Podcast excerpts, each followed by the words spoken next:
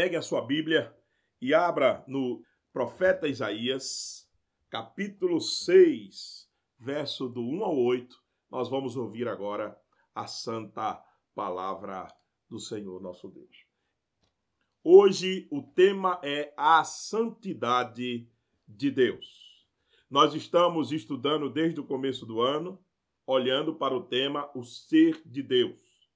E nós estamos nesse momento precisando muito, meus irmãos, olhar para quem é o Senhor, quem é esse Deus que cuida de nós, quem é esse Deus que está sobre nós, para que a gente não perca a esperança, para que a gente, em hipótese alguma, é, desestabilize, se desespere, porque se nós ficarmos com os olhos fitos nas circunstâncias do dia a dia, com notícias cada vez mais desanimadoras chegando, e você ficar com os olhos nas circunstâncias, certamente os seus pés podem resvalar, como fez, como aconteceu com o salmista Asaf no Salmo 73.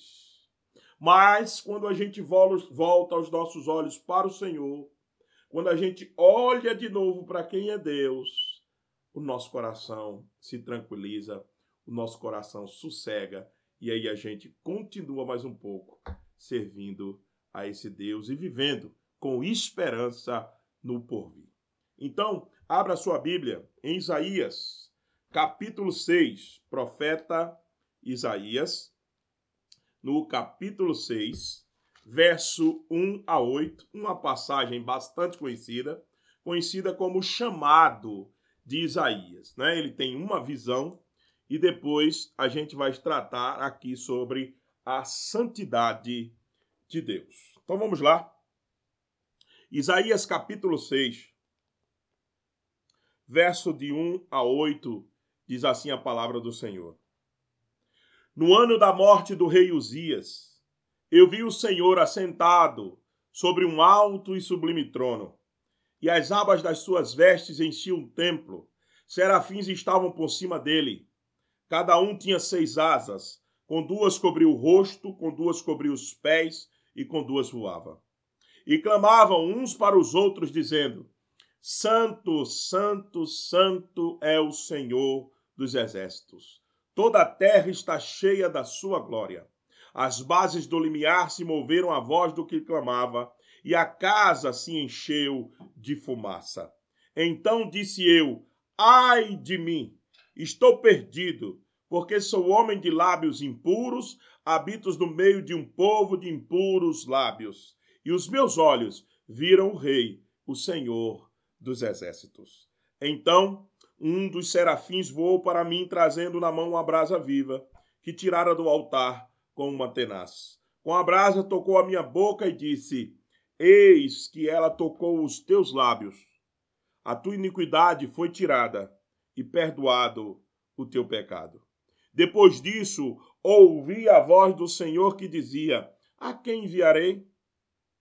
E quem há de ir por nós? Disse eu: Eis-me aqui, envia-me a mim. Que o Senhor aplique a leitura da Sua palavra em nossos corações, meus amados irmãos. Nós estamos, como dissemos anteriormente, dando continuidade à série sobre as perfeições comunicáveis de Deus. Aquilo que ele passou para nós na hora que ele nos criou.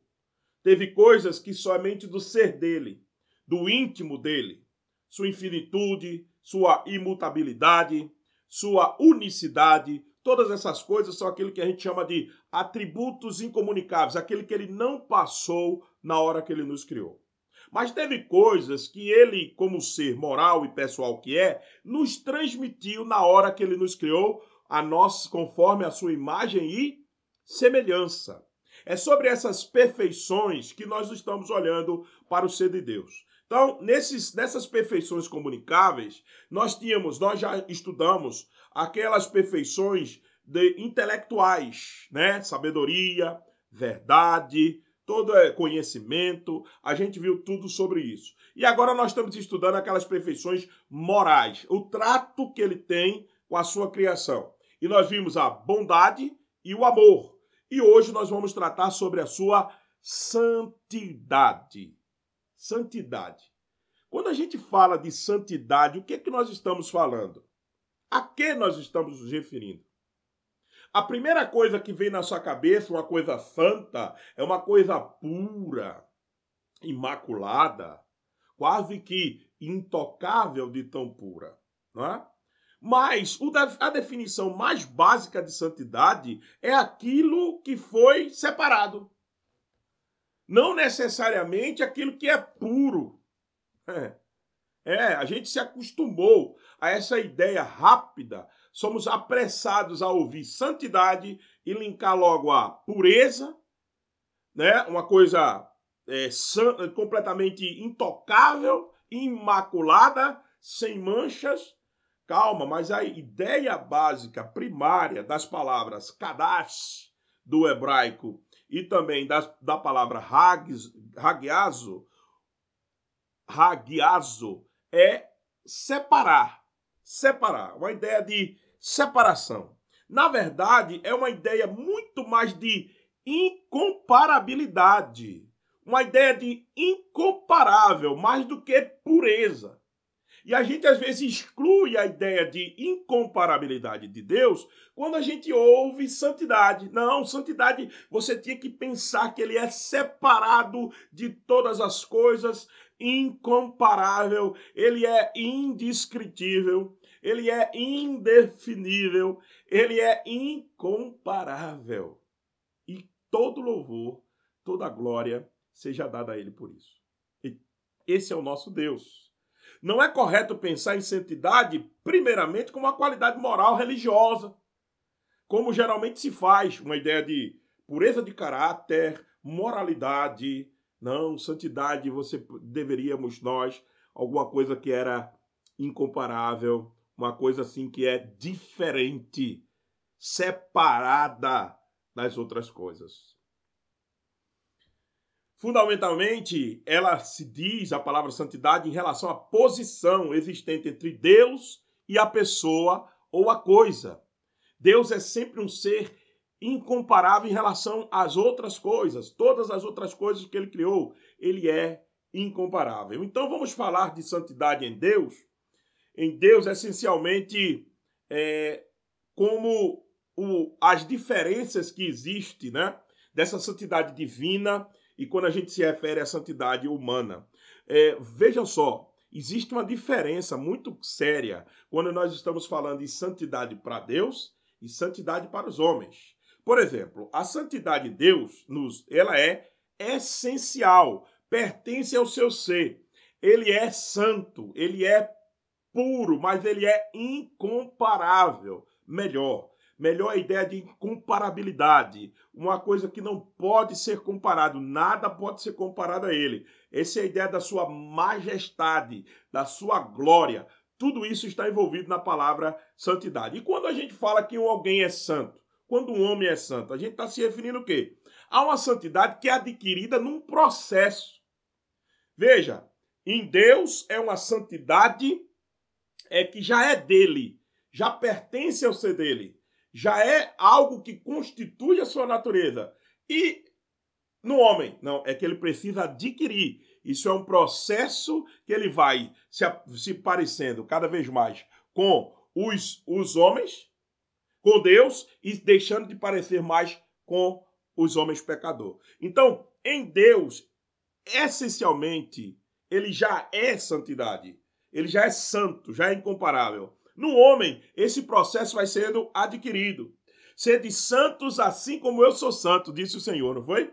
Veja, veja nessa expressão desse verso. Sede santos, ou seja, vocês adquiram a santidade, assim como eu sou constitucionalmente santo. Eu já sou santo. Entenderam? Sede santo, uma ordem, imperativo, sede santo, assim como eu sou. Então, a diferença da santidade divina para a humana é porque Deus já é. E o homem se torna mais afeiçoado a Deus, por isso que a gente fala em maior santidade. Você conseguiu distinguir? Então, outra distinção entre a santidade de Deus e a santidade humana. A santidade em Deus ela é infinita, perfeita, completa. E a santidade no homem? infinita, imperfeita, incompleta, apesar desse homem estar num processo. Por isso que ele diz que existe um processo de santificação na vida daqueles que buscam e que temem ao Senhor, não é? Então, a gente precisa entender isso. É, há essa distinção quando a gente fala em santidade. E hoje nós vamos falar de quê? Da santidade de Deus, meus irmãos, não da nossa. Nessa essa perfeição que ele tem no seu ser.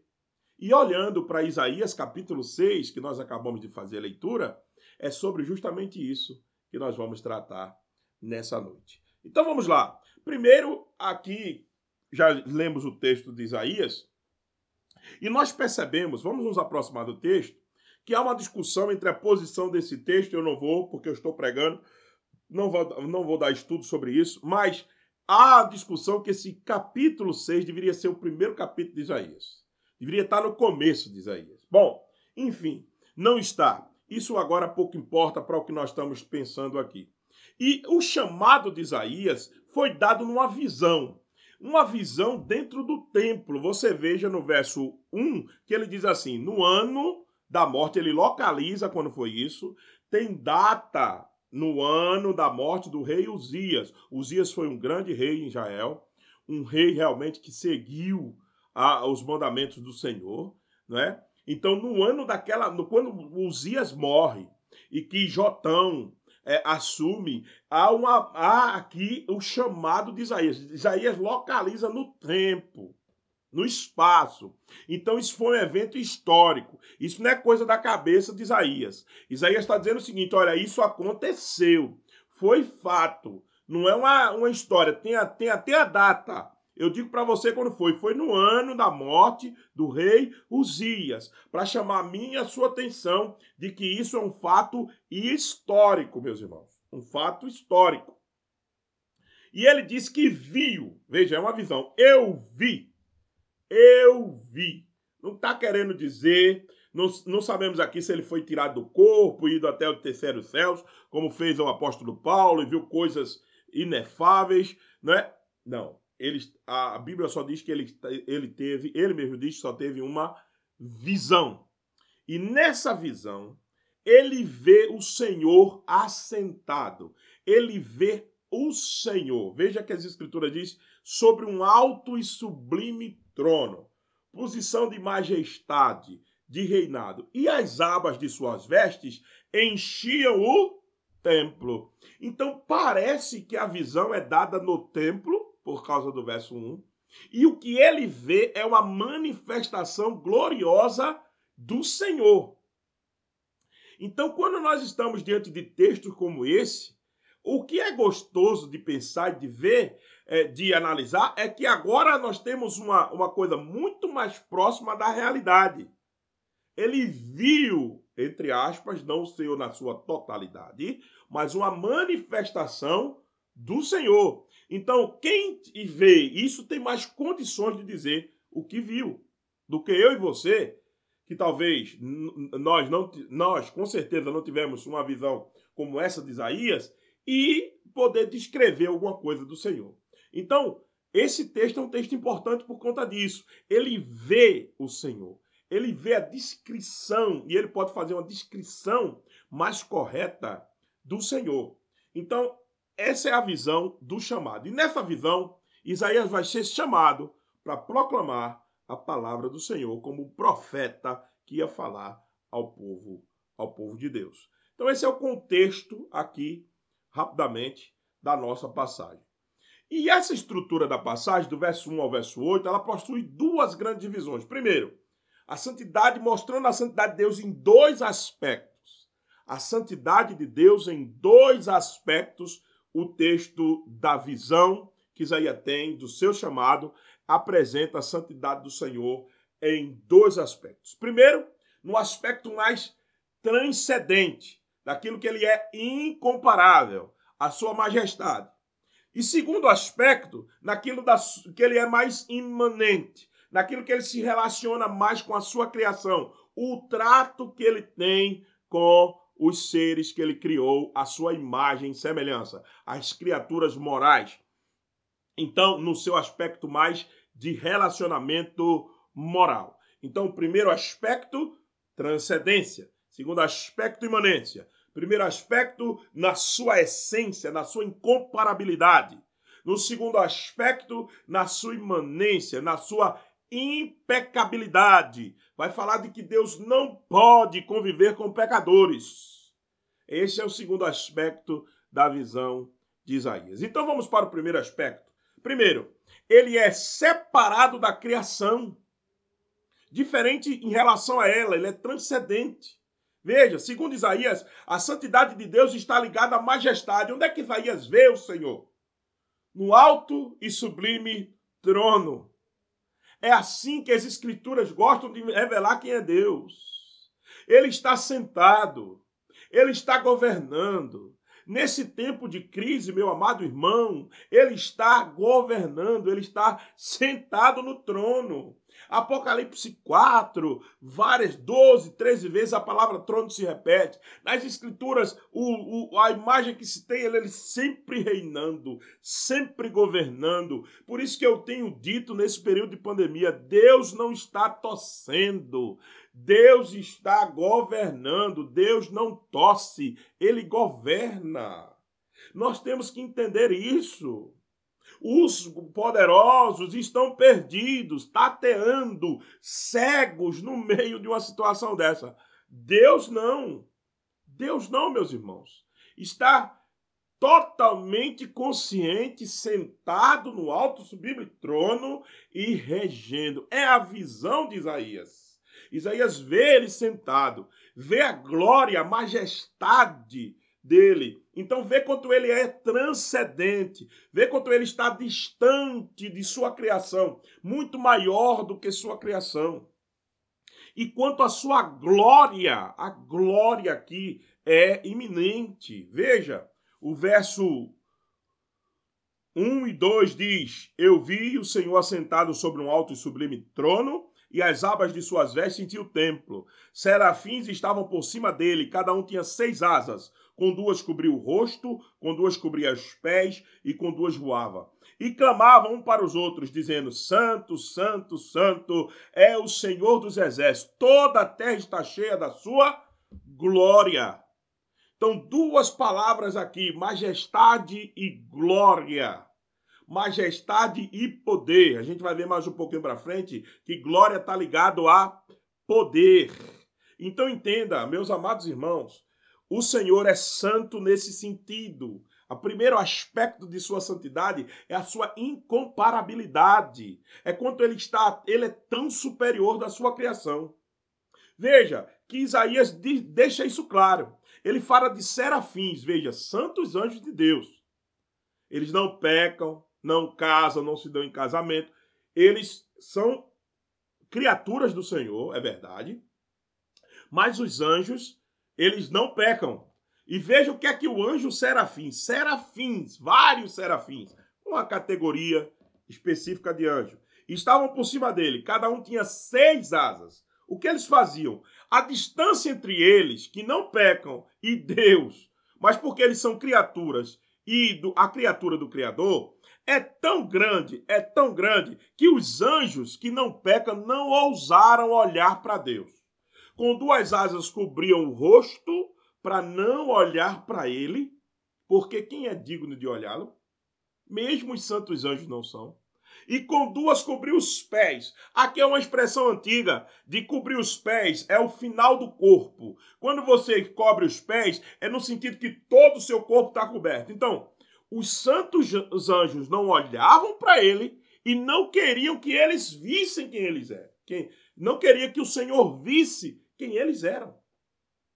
Você está entendendo? Então, a distância é tão grande, a incomparabilidade, a santidade, a pureza é tão grande que eles não olham e não quer que o Senhor olhe. Será que nós temos esse mesmo sentimento quando olhamos para o Senhor? Quando meditamos em quem é Deus? é o sentimento que demonstra a sua grandeza, a sua incomparabilidade, o quanto ele é distante da nossa realidade existencial. O Senhor está acima. E é por isso que toda a terra está cheia da sua glória. É isso que diz o verso 3. O que é glória? Salmo 145, verso 11, nos mostra claramente: Todas as obras te renderão graças, Senhor, e os teus santos te bendirão. Falarão da glória do teu reino e confessarão o teu poder. Veja, isso aqui, o verso 11 do Salmo 145, falarão a da glória de teu reino. Falarão da glória. Confessarão o teu poder. Quem fala, confessa logo. Quem está falando de glória, está falando em poder. Poder. Então, a santidade de Deus é relacionada a poder. Mas, mas, pastor, por que a santidade? Porque qual é o coro que os santos anjos dizem?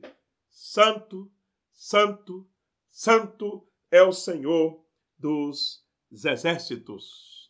É a santidade de Deus que está sendo invocada. A imagem toda está apontando para a santidade. Veja, é a, é, a, é a, ideia de majestade, de poder, de incomparabilidade que está sendo exaltada aqui pelo profeta, pelo profeta não, pela visão que o profeta está tendo. Então, pastor, como é que a gente liga santidade com majestade, com, com incomparabilidade? Por causa desse texto. E por causa de tantos outros textos, a santidade do Senhor, a gloriosa santidade do Senhor, mostra a sua majestade, o quanto ele domina sobre trono, sobre reinos, sobre principados. Ele também demonstra quanto, meus amados irmãos, ele é poderoso, as obras de suas mãos, a glória manifestada nessas obras. Então entenda, como a gente pode ver essa primeira parte? Como uma santidade que mostra a sua transcendência e a sua incomparabilidade. Manifesta, como é que ele manifesta essa característica? Como é que ele manifesta essa característica? Manifesta na criação.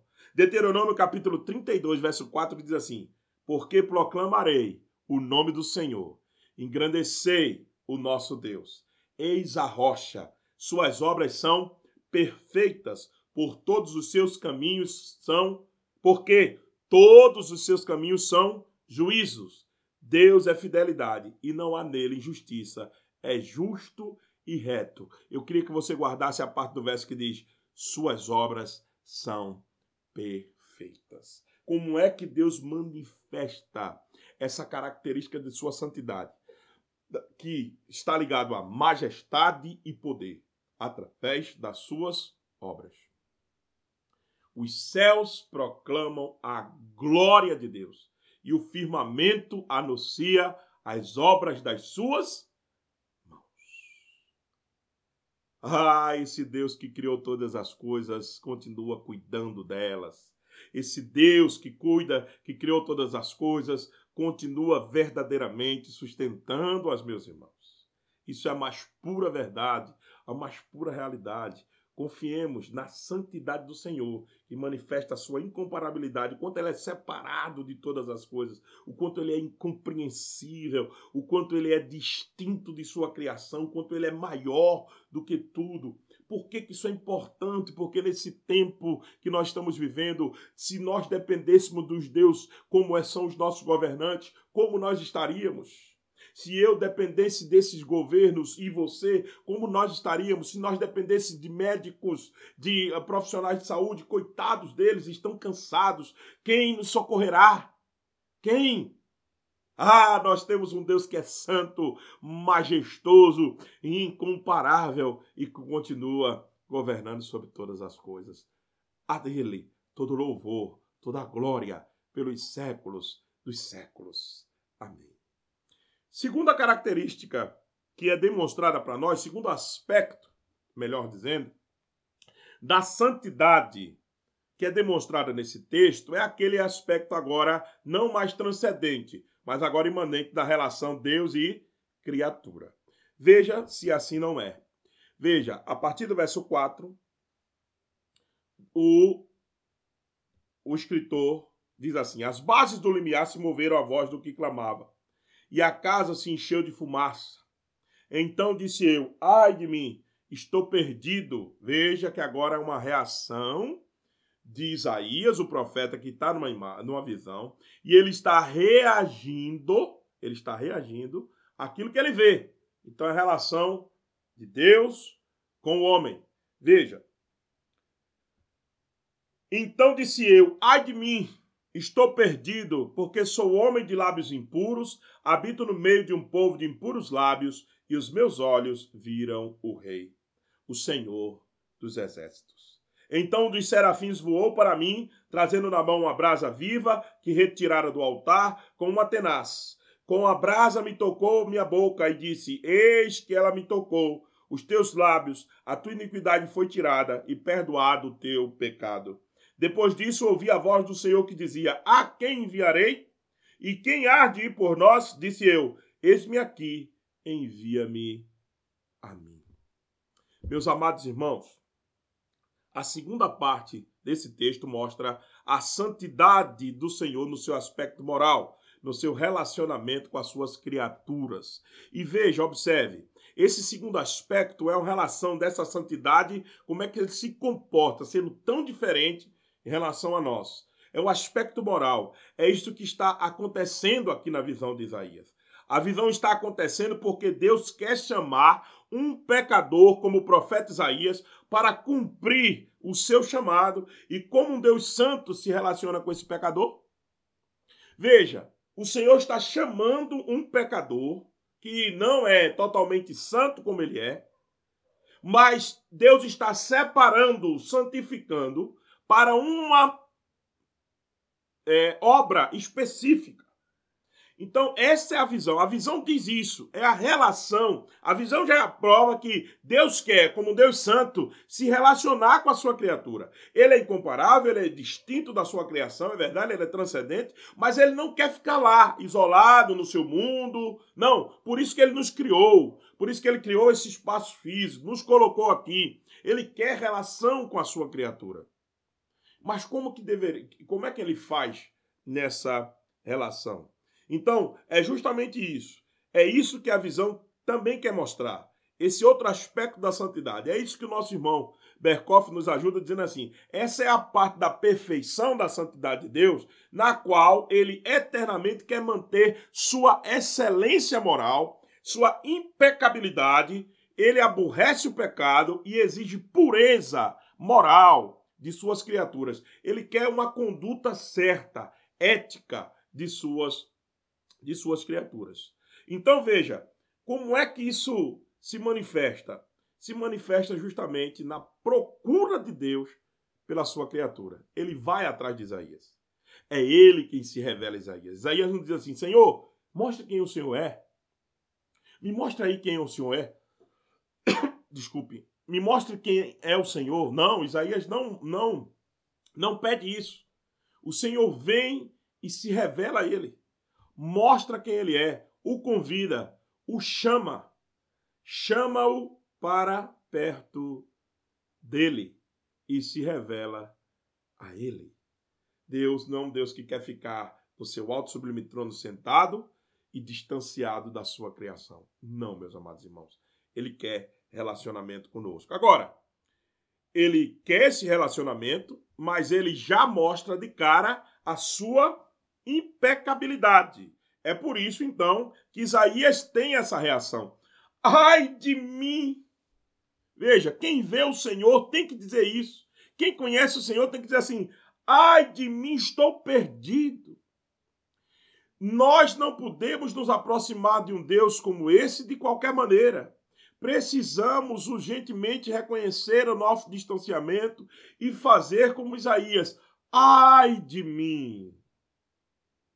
Estou perdido, porque sou homem de lábios impuros, habito no meio de um povo de impuros lábios, e meus olhos viram o Rei, o Senhor dos Exércitos. Nós precisamos, meus amados irmãos, nós precisamos entender, logo, de cara, que quem se aproxima desse Deus Santo precisa ter essa reação.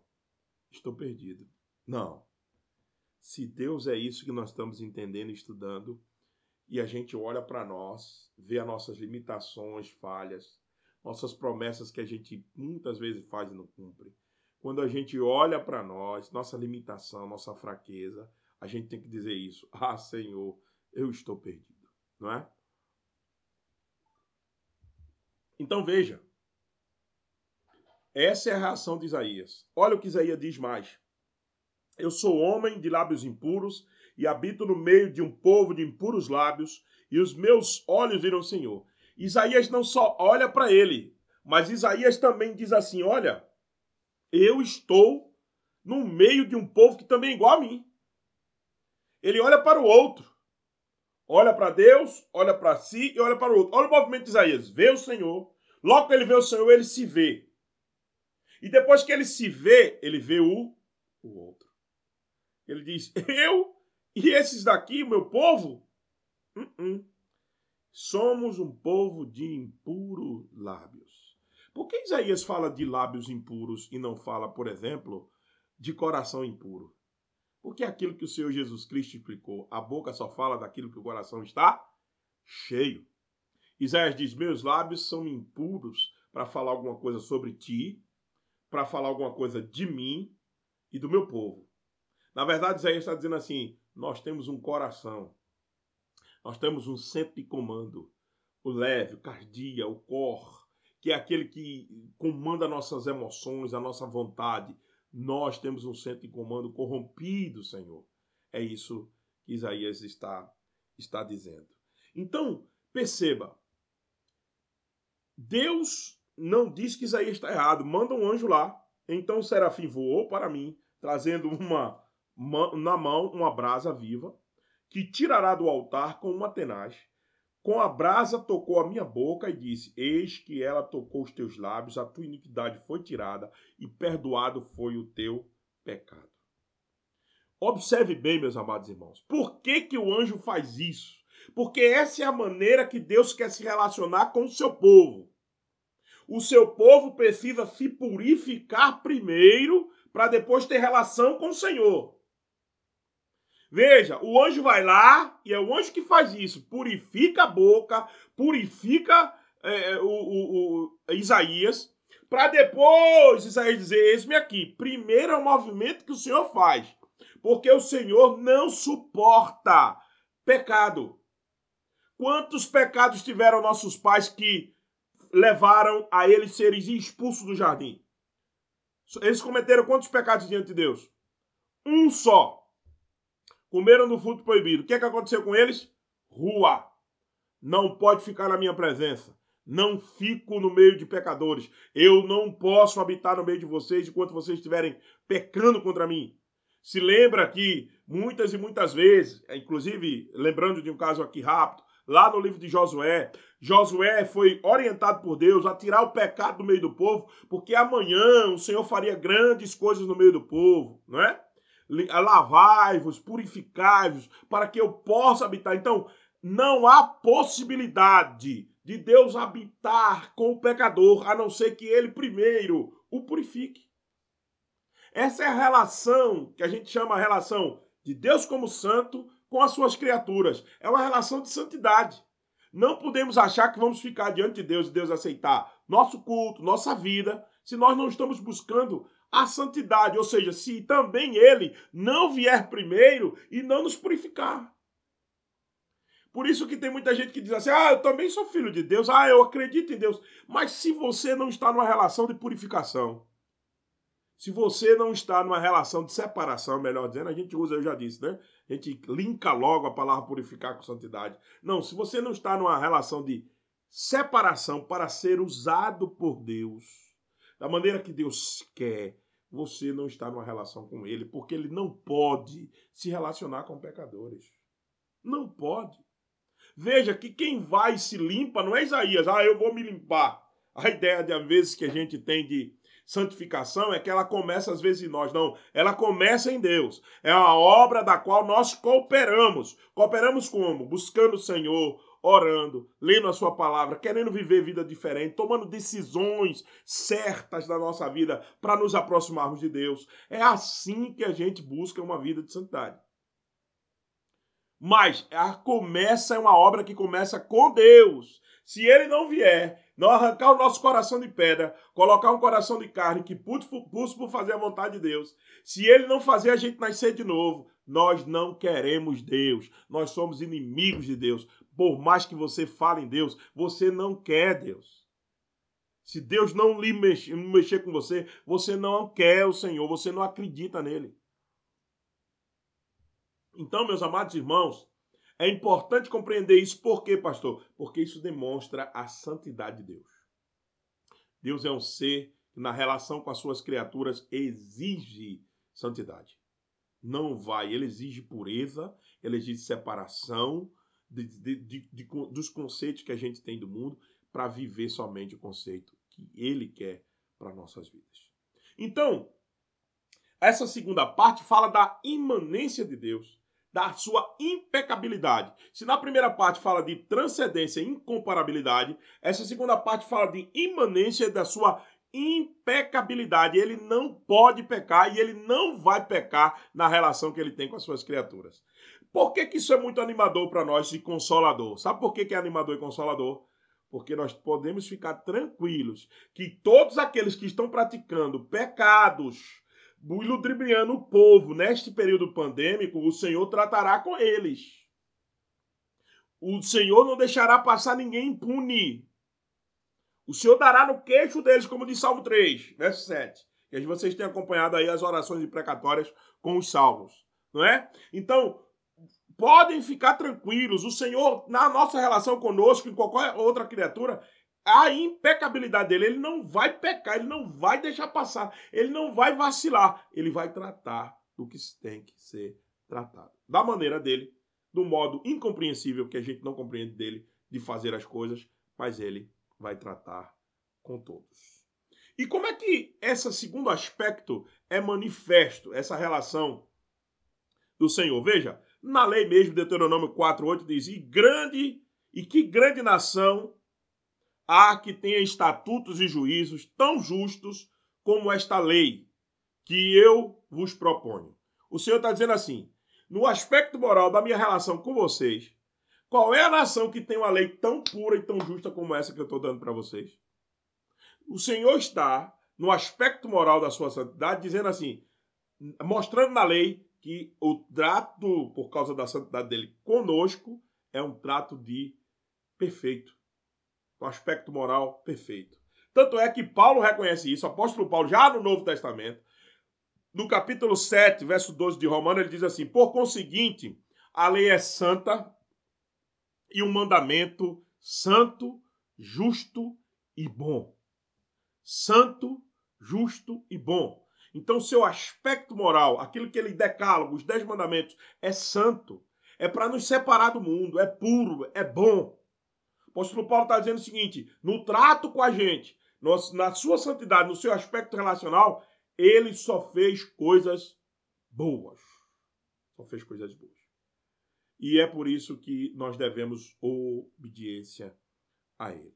Então, você compreendeu até aqui esses dois grandes aspectos nesse texto revela, primeiro, a, a santidade de Deus, é a sua perfeição que revela a sua incomparabilidade, sua majestade, seu poder, sua glória, o quanto ele é distinto da sua criação, o quanto ele é maior e mais transcendente da sua criação. E o outro, essa outra parte do texto diz assim, olha, ele se relaciona conosco, mas primeiro ele quer nos purificar para depois conversar com a gente. Veja que ele só fala no verso 7 só fala no verso 8, diz assim: depois, olha como é que tem lá o verso 8. Depois disso, ouvi a voz do Senhor que dizia: A quem enviarei? A quem há de ir por nós. Tá certo? Então, esse segundo aspecto é pra, mostrando que Deus se relaciona conosco através da sua santidade, só fala com a gente depois da sua purificação. É isso que, nossa purificação é isso que diz o verso 8. Ou seja, a sua impecabilidade. Ele é imanente, está no meio das suas criaturas, mas não vai se misturar com elas, não vai pegar o pecado dela, não vai ser influenciado pelo pecado dela, não. Vai tratar com elas, vai purificá-las para poder usá-las. Então, isso tudo é manifesto também na palavra do Senhor. Muito bem, chegamos naquela parte que a gente sempre faz aquela pergunta: e o que nós temos com isso? O que isso implica para nós? O que a santidade de Deus implica para o seu povo? Vamos lá? Primeiro, primeiro nós temos que dizer um grande ai de mim. Reconhecimento da nossa pequenez. Se nós não chegarmos depois de olhar para o Senhor e ver tudo como Ele é, a sua santidade a sua pureza, a sua santidade impõe a nós um reconhecimento da nossa pequenez. Nós temos que dizer assim: ai de mim e ai do meu povo. Primeira coisa que nós teremos, temos que dizer. A segunda coisa, a necessidade de purificação. É isso que acontece. Verso 5, ai de mim. Verso 6, o anjo sai lá, traz a brasa e toca na boca do profeta, purificando. É, primeiro nós temos que ser purificados. E quem fez o trabalho de purificação no nosso lugar? O nosso amado Senhor Jesus Cristo. Ele verá o fruto do penoso trabalho de sua alma e ficará satisfeito. Meu servo, o justo, com seu conhecimento justificará muitos, porque as iniquidades dele levou sobre si. Jesus Cristo levou sobre si as nossas dores. O castigo que nos traz a paz estava sobre ele. Como é que eu posso purificar-me? Como é que o, como é que o Senhor me purifica? Através da fé em Jesus Cristo.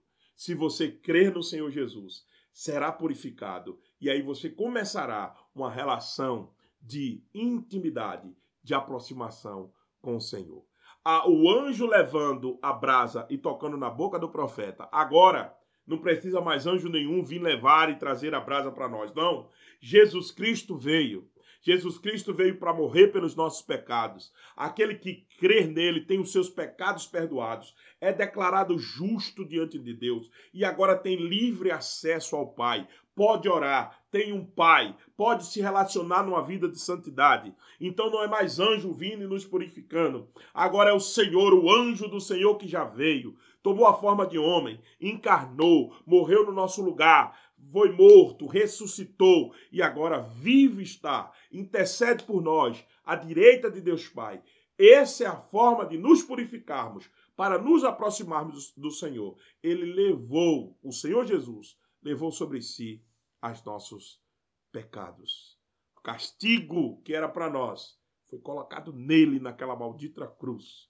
E agora, meus irmãos, através dele, que é o caminho, a verdade e a vida, ninguém vai ao Pai, ninguém tem relacionamento com Deus, a não ser pelo Senhor Jesus Cristo.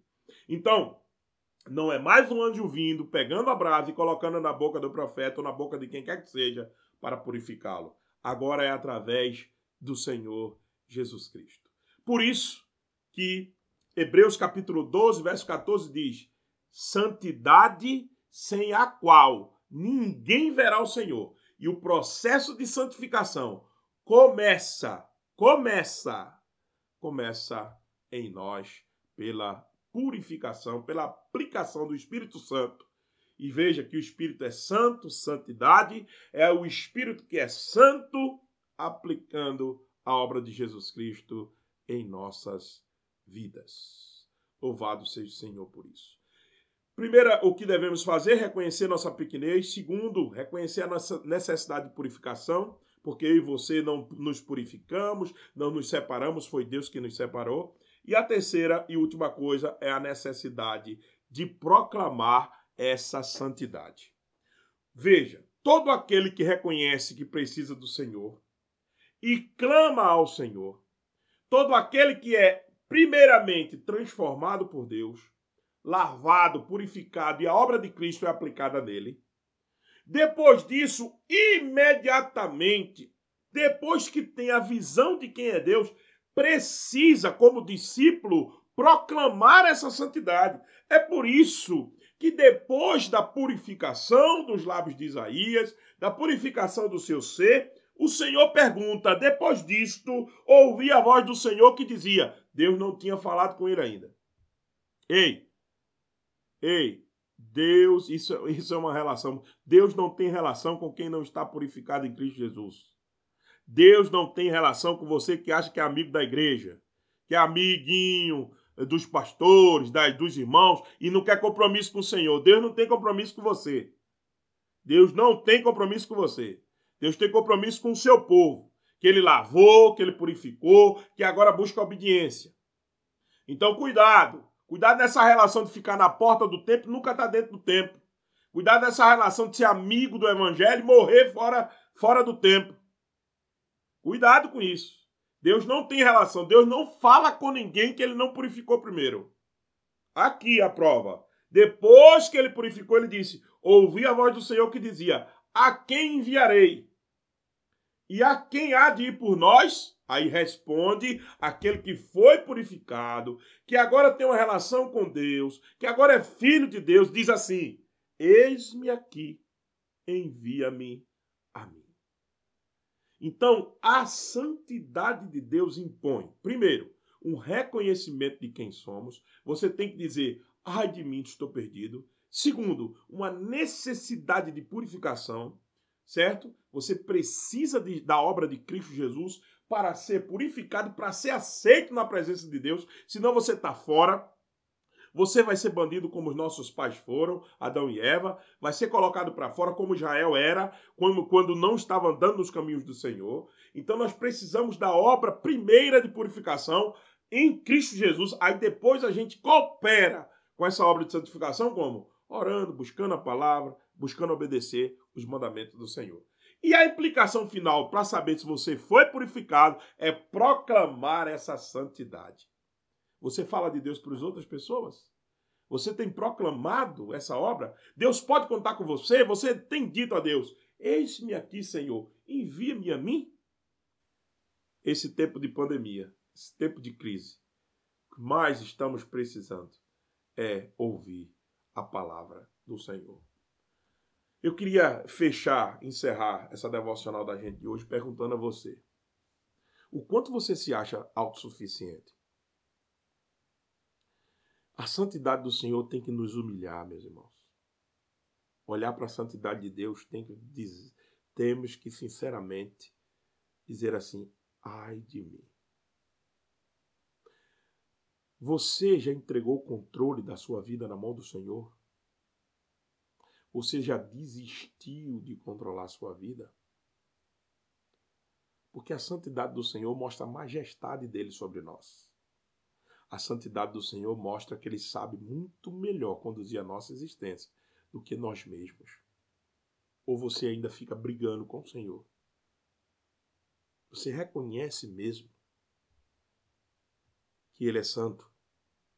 Se ele é santo, ele é majestoso se ele é santo, ele tem todo o controle, todo o domínio em suas mãos. Ele é incomparável.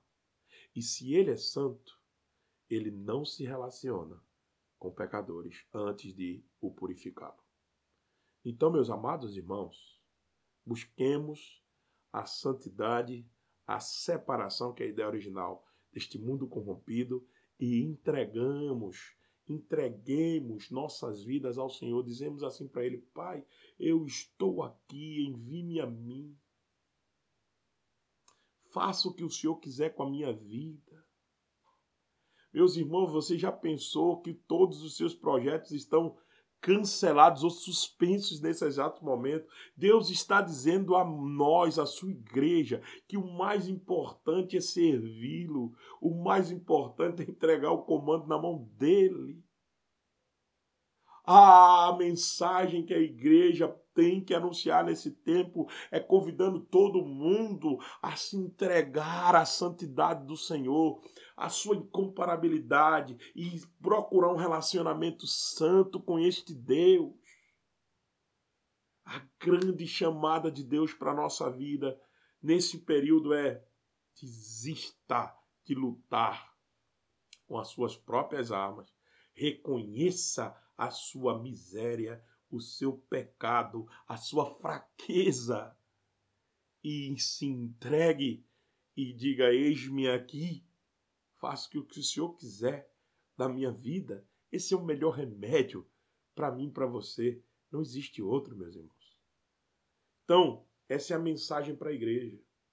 Agora, a mensagem para você que está me ouvindo aqui que ainda não teve encontro pessoal com Cristo, não declarou a sua fé no Filho de Deus. Deixa eu dizer uma coisa para você. Corra hoje mesmo aos pés da cruz e clame por misericórdia.